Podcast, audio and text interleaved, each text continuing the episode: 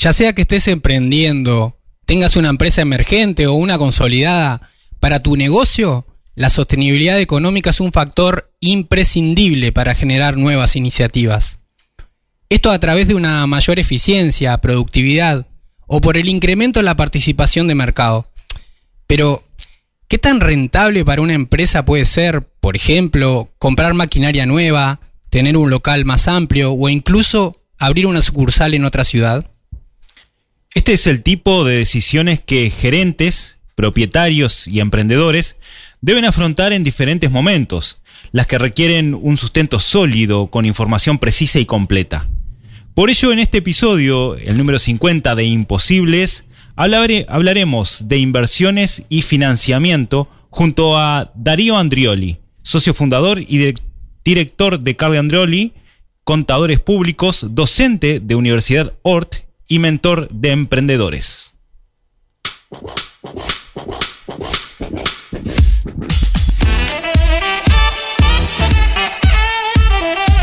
Desarrollo empresarial y cultura emprendedora. Cosas de imposibles. Buenas, buenas, ¿cómo están amigas y amigos de Rosario FM y también todos nuestros seguidores de todas las plataformas? ¿Cómo están? Bienvenidos, bienvenidas al episodio número 50 de Imposibles. Soy Sirexa, la parte coherente de este equipo. Bueno, así entra Sirexa, así entramos a un nuevo episodio de Imposibles, el número 50. Y es un gustazo, una alegría enorme estar junto a vos, del otro lado, junto a Sirexa, acá esta voz robótica que, que nos acompaña episodio a episodio junto a Javier. Mi nombre es Eduardo Hernández y esto es Imposibles. No sé cómo estará Sirexa ahí con la humedad, con esta llovizna que se vino. Ah, no lo sé. Sigue, sigue como siempre. Interesante. Lo subiré a nuestras redes. Está medio entreverado. Está entreverado. ¿Cuál es el tema de este episodio? Bueno, hoy vamos a hablar de inversión y financiamiento, como les decía recién, con el contador Darío Andrioli, que pronto ya lo vamos a estar saludando. Pero primero, primero saludamos al compañero Andy de Frecuencia Explosiva, que hoy es su cumpleaños. Feliz cumpleaños para él. Pero saludos por allí. Y este programa es posible gracias a la confianza de Inmobiliaria Grupo Gardiol, junto haciendo muy buenos negocios. A ANCAP Rosario estamos donde más nos necesitas. Centro Comercial e Industrial de Rosario, un centro de servicios empresariales en permanente actualización. Y a Automotora 125 en vehículos 0 kilómetros y usados, toma la mejor decisión. Gracias a todos ellos, este programa es posible. Y gracias a vos. Sí, sí. Y ya comenzamos a preguntar porque hoy también tenemos algo para regalar. Nuevamente, gentileza de Maré Duarte.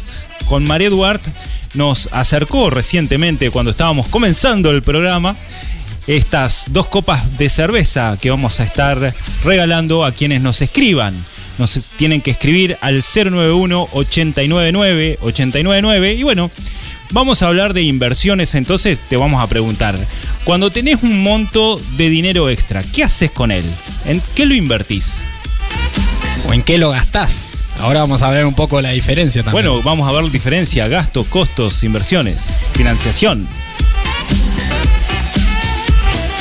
Escribinos al WhatsApp de Rosario FM 091 899 899.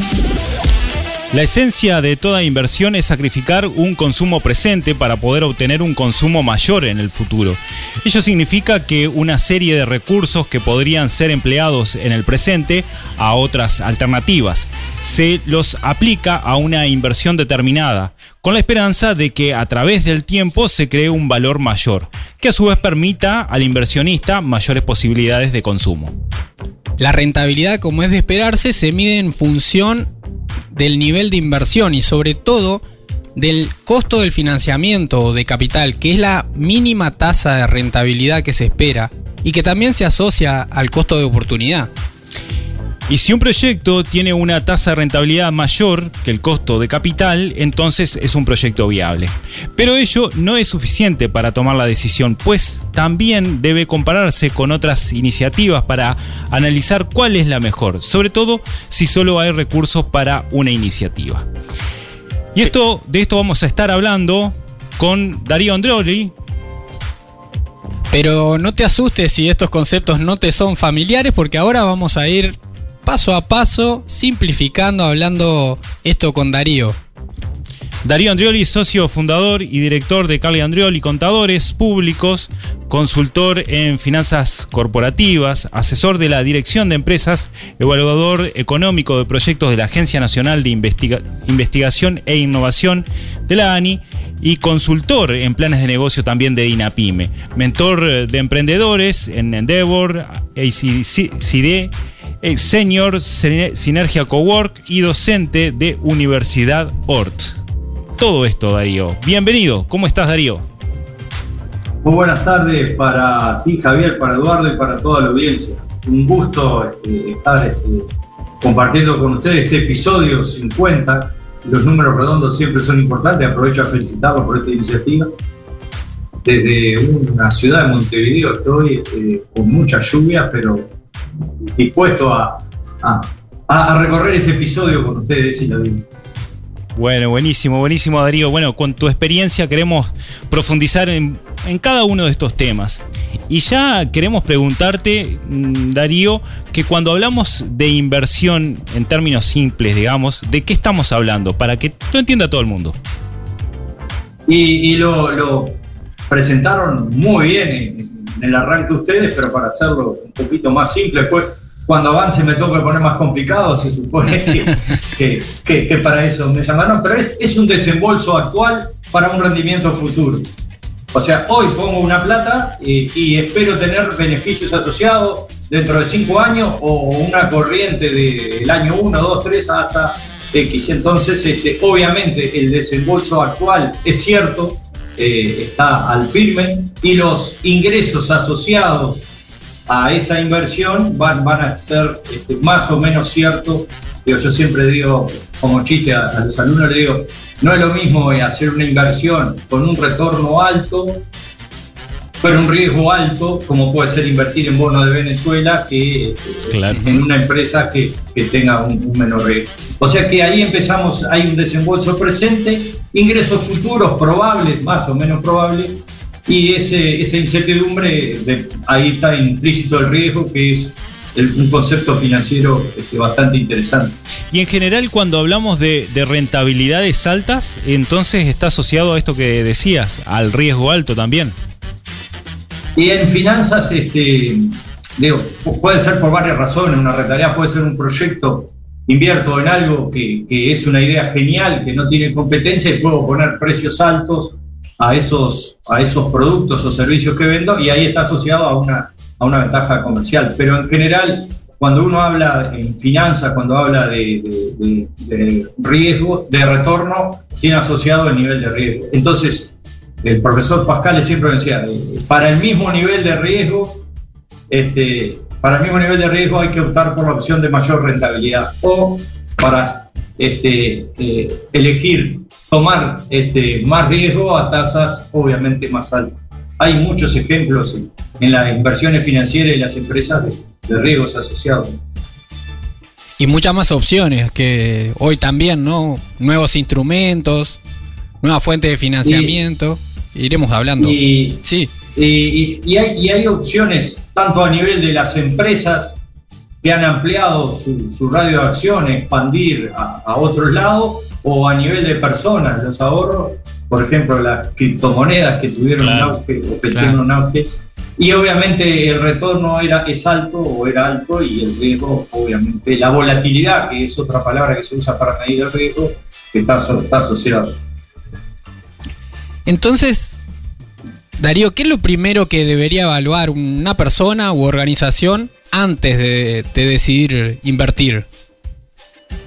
Y es un poco capaz que diferente en, la persona que va a invertir sus ahorros, sus ahorros pensemos en un retorno jubilatorio o en la compra de un bien más adelante, entonces ahí, ahí este, está presente la, la, expectativa, lo, que va a ser, cuál es el objetivo del retorno de esa inversión. Obviamente, si, si es este, para un fondo jubilatorio, para, para cuando ya no trabajemos más, este, el plazo es más largo, hay más incertidumbre, pero hay que invertir en, en, en, en recursos de largo plazo. Y en las empresas, este, digo, lo primero que tiene que considerar este, una empresa a la hora de invertir es, si está dentro de su estrategia. Las empresas tienen una misión, visión, valores, y puede ser que un proyecto pueden pasar varias cosas, que un proyecto sea rentable, pero no eh, aisladamente, pero no, no aporte al enfoque global de la, estrategia. Y puede ser otra situación, como creo que era Javier decía al principio, que puede haber varios proyectos que sean rentables, pero no puedo hacer todo. Ahí está lo que tú decías, Eduardo, incide el financiamiento, no tengo plata para todo. Si bien todos tienen una tasa de retorno mayor a la requerida que definí, este, los fondos son finitos en cualquier empresa, por más grande que sea. Entonces ahí lo que llama, se genera una cartera, un portafolio de, de, proyectos que, bueno, hay que optar por, por el mejor de, eso. Y en algunos casos nos ha tocado hasta que hay que tomar decisiones en escenarios que no son buenos, pero hay que elegir por el menos malo, porque hay que a veces tomar una decisión. Pero esas son situaciones extremas o atípicas, por decirlo de alguna manera. Excelente, excelente. Poco a poco nos vamos introduciendo en este tema. Inversiones y fuentes de financiamiento junto a Darío Andrioli. El servicio meteorológico nos dice que va a haber lluvia de ideas.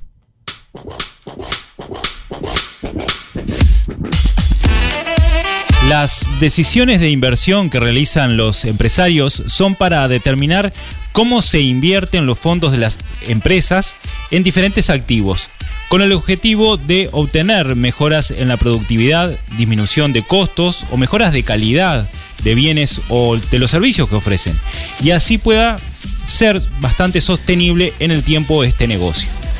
Estas decisiones de inversión pueden ser en general de dos tipos, de largo plazo o de corto plazo. Las primeras de largo plazo son fondos que se comprometen en varios años como la compra de maquinaria, mejoras inmobiliarias, vehículos, por ejemplo. Pero las de corto plazo son las que son referidas principalmente como capital de trabajo. Son las que integran el nivel de efectivo, inventarios y cobros pendientes. Y queremos preguntarle a Darío principalmente, que nos está acompañando, donde personalmente yo he visto en varias oportunidades que las decisiones que se toman eh, en cuanto a las inversiones de capital de trabajo se toman bastante a la ligera, con poco análisis, donde también se ven los principales errores de las empresas. Entonces, comentemos bien, Darío, ¿qué te parece sobre qué es realmente capital de trabajo y cómo afecta a la mayoría de las empresas? Bien, bien, Javier este, eh, eh, comparto esa, separación que haces entre la inversión, en, la inversión en capital de largo plazo y las inversiones en activos de menos de 12 meses, en capital de trabajo. Lo que pasa es que el nombre este, ya mete miedo, ya cuando este, uno dice capital de trabajo, ¿qué es? Pero capital de trabajo no es más ni menos que invertir en, el, inventario que tiene una, una tienda, mercadería, para, pongo un emprendimiento, pongo una tienda, tengo que eh, tener stock, porque no, no, salvo que sea este, eh, eh, de, otras características, pero tengo que tener en mi local, tengo que tener en el estante mercadería. Y es más claro, es más claro de, determinar para el empresario que tiene que tener un local, tiene que tener estantes, tiene que tener una, una, máquina registradora, porque eso es claro, pero tiene que tener además mercadería y tiene que tener a veces capacidad de financiar cuentas a cobrar. Si vende con tarjeta no va a agarrar el dinero ahí. Entonces, hay dos activos que son de corto plazo, que son inventarios y cuentas a cobrar, que hasta que no entre la plata a la caja no, no van a estar. Puedo tener muy lindo la foto, pero si tengo que pagar gastos, un préstamo bancario o el alquiler de esa tienda, este, no lo puedo hacer con el stock ni lo puedo hacer con cuentas a cobrar. Tengo que tener efectivo. Por eso se dice que el, el- el- el efectivo es el rey. De alguna manera, en finanzas manda, Claro. manda el efectivo y normalmente se dimensionan bastante bien o se analizan bastante bien las decisiones que ustedes decían de capital, la de largo plazo. Siempre hay una sensación de que este, tengo que hacer un desembolso generalmente importante, pero hay un asesino oculto, como yo siempre le digo, que es la, la inversión de capital de trabajo. Esto no, lo aprendimos en facultad hace muchos años, pero este, e- está bueno verlo en la práctica porque eh, la mayoría de los proyectos se, se caen este, porque se quedaron sin plata, sin poder vender el inventario. Tomemos eh, un importador, un importador, alguien que decide poner un negocio en Colonia, ahí, este, la capital, vamos a, a ponerlo en la capital, Sí. este, un- artículos importados. Desde que pide a, a- a la empresa china, tiene que señar esa mercadería. Ahí pasa un tiempo hasta que llega. Son importaciones de trámite que ya la plata este, no, no, no está rindiendo. Llega al stock, está un tiempo hasta que se vende y está otro tiempo hasta que esa venta se convierte en plata, que se cobra. Todo eso es un ciclo de conversión de caja que cuanto más días sean, obviamente va a determinar una inversión más, más grande. ¿Con qué me puedo financiar para netear o restar eso? Y con algún proveedor. Si el proveedor chino me financiara hasta que yo cobro, ahí la necesidad de capital de trabajo se reducen significativamente. Pero como generalmente no, no me financian, el proveedor, sobre todo cuando inicio, que no tengo un una, una historial de crédito, entonces ahí necesito que alguien, este, cuando estoy iniciando, alguien me preste plata, un familiar, un amigo, un banco o, o alguien me, me preste plata de- a- desde que puse la primera plata para la mercadería hasta que cobré y mientras tanto tuve que pagar tarifas, un gasto de funcionamiento. Claro, todo todos lo los demás. costos, además. O sea que en simple es el capital de trabajo es, es- son este, bienes o derechos que invertí que todavía no se convirtieron en caja. En finanzas este, eh, importa el ingreso de fondos. Claro. Nosotros los contadores a veces hablamos de devengamiento y de percibido. El devengamiento es cuando se genera la venta, pero hasta que no se cobra no puedo usarla esa, esa plata. Entonces Claro. este, ahí surge la necesidad de capital de trabajo. Y, y, este, es eh, el, el tema es subestimado y la necesidad de capital de trabajo también son Claro. subestimadas. Puedo tener un cliente que me paga 90 a 30 días, pero si lo extiende a 45, me determinó que yo tengo más cuentas a cobrar en la calle que la tengo que financiar con, con algo, ¿no? La tengo que financiar con, con fuentes de financiamiento que dicho sea paso, este, no son muchas y tampoco son fáciles para un emprendimiento que, que recién, para ninguno, pero para emprendimientos que me- me- recién arrancan, este, menos, obviamente. Por supuesto. O sea que es un dinero inmovilizado que tenemos que calcularlo previamente para tomar esa decisión. No, no es tan fácil tomarla a la ligera porque digamos que no tenemos la seguridad de cuándo van a ingresar esos fondos. Y para ello hay un se puede armar un flujo de caja para poder entender ese tipo de situaciones. Sí, sí, eh, digo, se, se debe armar, digo, no, no tiene por qué ser sofisticado, a veces tendemos a hacer cosas complejas, en realidad es, si, eh, lo, difícil es eh, estimar los supuestos en que la mercadería se va a convertir a venta y cuándo se va a cobrar eh, e- esa venta. Capaz que es más difícil incluso cuánto va a estar la mercadería en stock, cuándo va, va a rotar. Y a veces la sector de mercadería, por ejemplo, una tienda de artículos deportivos, hay tanta la variedad de, de tamaño, color, variedad, sofisticación, que, que- que- que ahí es más difícil. Pero hoy hasta la inteligencia artificial da modelos de comportamiento para este, estimar razonablemente cuánto va a estar esa mercadería. Entonces, yo en el flujo de caja voy a tener, Eduardo y Javier, voy a tener un desembolso en el mes 1, porque compré esa mercadería. Sí. Si logro venderlo en el mes 2, seguramente tampoco me entre la plata en el mes 2. Me va a entrar en el mes 3, que es cuando las tarjetas de crédito me dieron el dinero de esa venta. Suponiendo que la mercadería está 30 días nomás en stock. Claro. Cosa que no sirve así. Sí, esto es muy claro en, en ejemplos como el que traía Darío de, bueno, venta de artículos deportivos. En las tiendas, ¿cuántos emprendedores y emprendedoras venden ropa a domicilio, por ejemplo? Y cuánt- cuántas pocas veces se calcula este tiempo si uno financia lo que vende, ¿no? Bueno, yo, yo le voy a decir, voy a empezar por casa. Nosotros en el estudio tenemos varios años este, y empezamos con mucho ímpetu y, bueno, hicimos un presupuesto también de, gasto de funcionamiento, alguna inversión en equipos, era- eran otros equipos más, más grandes este, y también caros y, y consideramos que íbamos a facturar servicios, pero no consideramos que, que desde que facturábamos el servicio hasta que nos pagaban, había un tiempo Claro. no vendíamos con tarjeta de crédito, pero desde que facturábamos hasta prestamos el servicio, facturamos y lo cobrábamos, y ahí nos dimos, en, en- en carne propia, nos dimos cuenta, como, como decía Eduardo, que no solo cuando hay bienes, sino también cuando hay servicios, hasta que no se cobran, había que pagar el alquiler allá de la oficina de la calle Convención, había que pagar al asistente que trabajaba con nosotros en ese momento y, y algunas otras cosas más. Hasta que no entró el primer peso por cobranza, este, eh, no nos pusimos tranquilos, claro. Sobre todo al principio, hasta que uno no tiene una- un, un comportamiento de pago. Ojo, ojo que también, digo, pasó luego. Hay cierto comportamiento de pago, pero en la crisis 2002 se cambió el comportamiento de pago. Sí. Y clientes que nos pagaban a 30 días pasaron a pagar los 90. Y también no nos pagaron algunos.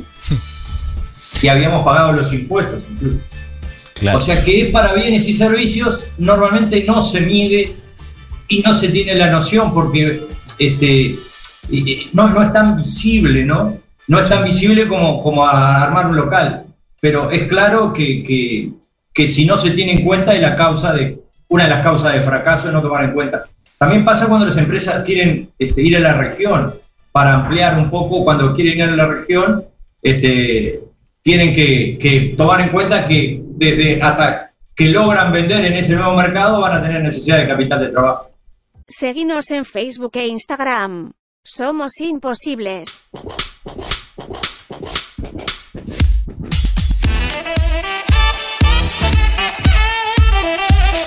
Si estás buscando comprar, vender o alquilar una propiedad inmobiliaria, Grupo Gardiol te ofrece un asesoramiento profesional y personalizado, respaldado en 35 años de experiencia en el mercado inmobiliario. Si vas a invertir en un vehículo 0 kilómetro usado, necesitas tomar la mejor decisión. Automotora 125 te ofrece 0 kilómetros de todas las marcas y toma tu vehículo también usado como parte de pago. Además, te ofrece financiamiento hasta 24 meses con un 50% de entrega inicial o hasta 100% financiado por crédito bancario y Creditel. Excelentes opciones.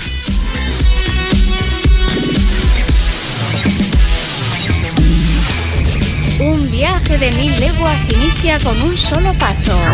Toma lápiz y papel.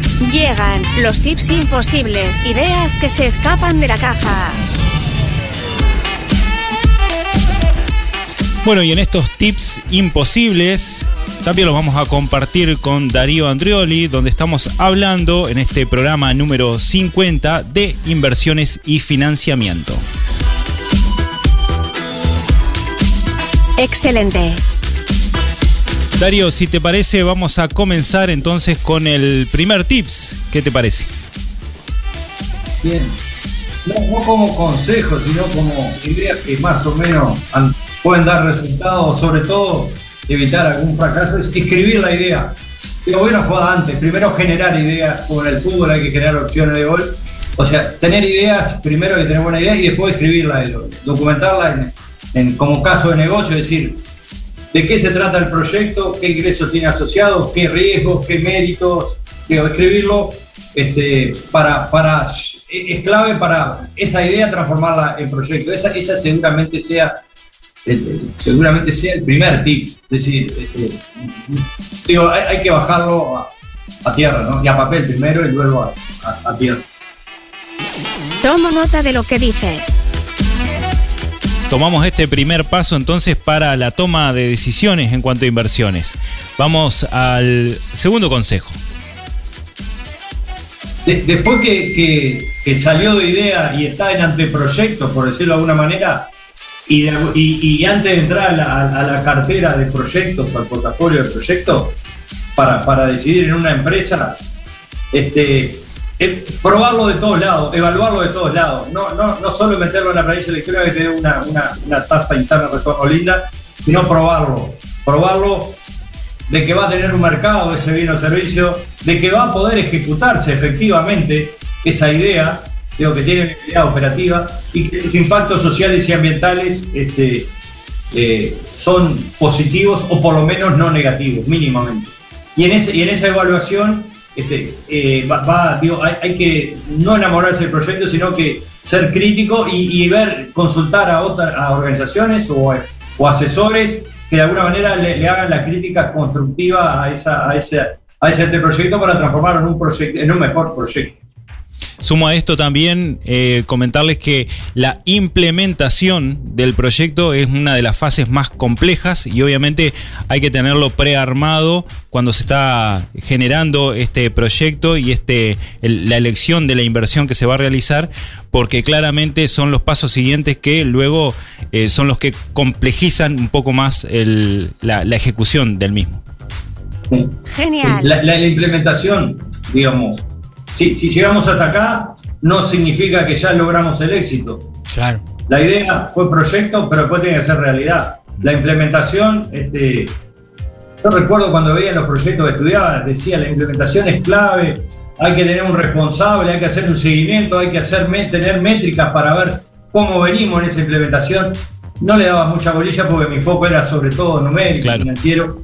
Entonces, este, hoy, hoy es clave que digo, si, si hago un supuesto voy a vender 5, todo, todo cuando lo implementé y, empiezo a monitorear tengo que tener. O sea, implementación y monitoreo en base a, a evaluación este, clara, ¿no? Y, no, no hay que ir a, a 800 indicadores, sino medio docena indicadores que, que nos den cómo, cómo va avanzando este, como, como el avión, ¿no? Que tiene un tablerito de comando sobre, o, no tan tablerito en el caso del avión,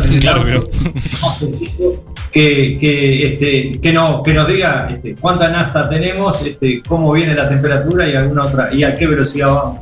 El tercer consejo, entonces, indicadores para monitorear el proyecto. Vamos al cuarto. Eh, en, la hora del financiamiento tenemos que ser amplio en ver, como, como decía Eduardo, en todas las fuentes de financiamiento. No, no ir a la primera. O sea, no ir a la primera. Es natural que tenemos una ansiedad, tenemos un proyecto, tenemos una ansiedad de fondo. Y, o sea, identificar, hoy hay bastante, no sé si hay bastante, hay más alternativas de, financiamiento. Y en esa, en esa evaluación de, la fuente de financiamiento, no ir solo a la tasa de interés. Es importante que el endeudamiento sea en la moneda que yo genero mis fondos y que además sea con un plazo de vencimiento acorde a mi capacidad de generar fondos. Me va a decir, es complicado, sí, pero puede ser que consiga el financiamiento, consiga la plata, pero sea eh, relativamente barato, pero dentro de un mes se me cayó ese, esa fuente de financiamiento que salir a buscar. O sea, ahí no solo la tasa ser amplio en, las condiciones que, evaluamos y, y en la fuente que consideremos. Excelente, excelente. Un último consejo o tips que podremos compartir. Eh, no, no, no, no por tirar mala onda, pero hay que pensar que a veces este, la soja no va a estar siempre a 600 y que este, eh, a veces, a veces los mercados o los competidores no, nos pueden jugar una mala pasada. Y a la hora de tomar un entrenamiento, uno, uno viene con todo el empuje tiene una fuente de financiamiento y hace las cuentas en un escenario optimista.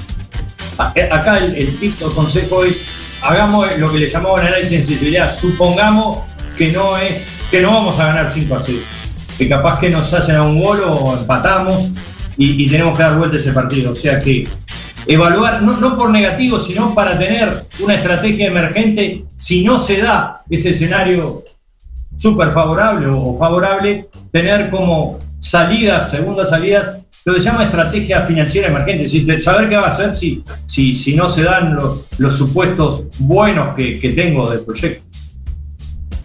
Espectacular. Esperamos que hayas tomado nota y si no, bueno, vas a encontrar este episodio de Imposibles en Spotify, YouTube, Apple Podcasts, Google, muchos lugares para encontrar. Lo más fácil es eh, buscarnos en redes sociales, ¿no? En Instagram y Facebook. Exactamente. Ahí eh, en cualquier buscador nos pueden encontrar y rápidamente van a, a llegar a cualquier plataforma. También se ve que han tomado nota porque nos han enviado algunos otros mensajes también. Sí, acá Cristian nos comparte. Buenas noches, nosotros somos emprendedores con mi señora, cada uno con su rubro, y lo que hacemos es guardar el dinero para cuando salga la oportunidad de mejorar y ahí poder invertir. Excelente. Cristian. Y Graciela nos dice muy buena información. Te agradece a vos, Darío, como lo hacemos nosotros también. Gracias por este tiempo compartido y tanta sabiduría, ¿no? No, más bien golpes este, y años. Al- Algo, no, la- las experiencias mezcladas con conocimiento creo, creo que pueden aportar. La experiencia no solo éxito, de fracaso.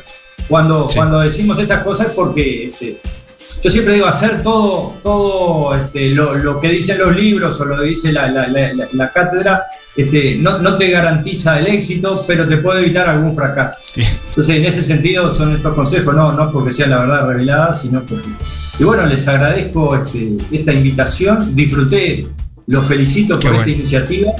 Un gusto conocerte, Eduardo, y, y- y reencontrarme con Julián.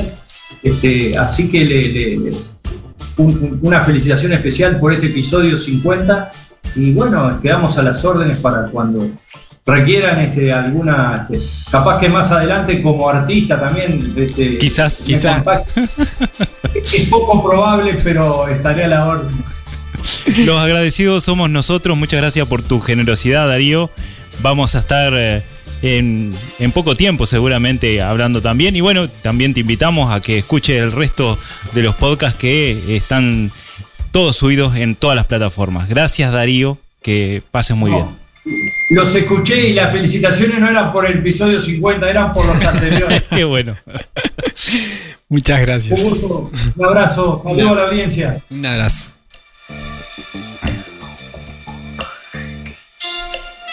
Ustedes son imposibles. Y te contamos que en el próximo episodio de Imposibles, episodio 51, estaremos hablando sobre un tema que viene vinculado a esto de los apoyos, la fuente de financiamiento, ecosistemas de apoyo emprendedor. Qué bueno. O sea, ¿dónde golpear puertas? En otras palabras. Esto con Andrea Storace, coordinadora del ecosistema emprendedor Colonia San José, y Cecilia de Soto, que es consultora del- en el este del país, especializada en proyectos de economía circular, docente de emprendimientos ambientales en el CURE, Universidad de la República. Así que con ellas vamos a estar conversando sobre Próximo ecosistemas. Qué bueno. Imposibles, presentado por Inmobiliaria Grupo Gardiol, junto a Haciendo Muy Buenos Negocios. ANCAP Rosario, estamos donde más nos necesitas. Centro Comercial e Industrial de Rosario, un centro de servicios empresariales en permanente actualización. y Automotora 125 en vehículos 0 kilómetros y usados, toma la mejor decisión. Bueno, y nos vamos entonces, así que invita a todos tus contactos a escuchar este y todos los episodios anteriores, como te decíamos en Spotify, YouTube, en todas las plataformas favoritas. Entonces suscríbete a este programa para que no te pierdas nada. Y antes de irnos, parece que nos habíamos olvidado, pero no, el sorteo. Vamos te a compartimos que quien ganó el juego de copas de Maredu Art con el logo de Imposibles y el logo de Rosario FM es Cristian. eh, el número de de cédula es 196-8. 196-8. Cristian, el premio queda aquí en Rosario FM. Pasá a buscarlo cuando quieras. Nos vemos en el próximo episodio, nos escuchamos y apunte eh, si en el desarrollo de tu proyecto necesitas asesoramiento, con, eh, apoyo para diseñarlo, contás con estos imposibles también. Haz clic en el botón para no perderte nada y compartí este programa con tus contactos. Imposibles es una producción de Rosario FM. Creación y conducción, Javier Filiuti y Eduardo Hernández. Arte y diseño, Ecocomunicaciones. Edición y mezcla, Rodrigo Amado y Eduardo Hernández.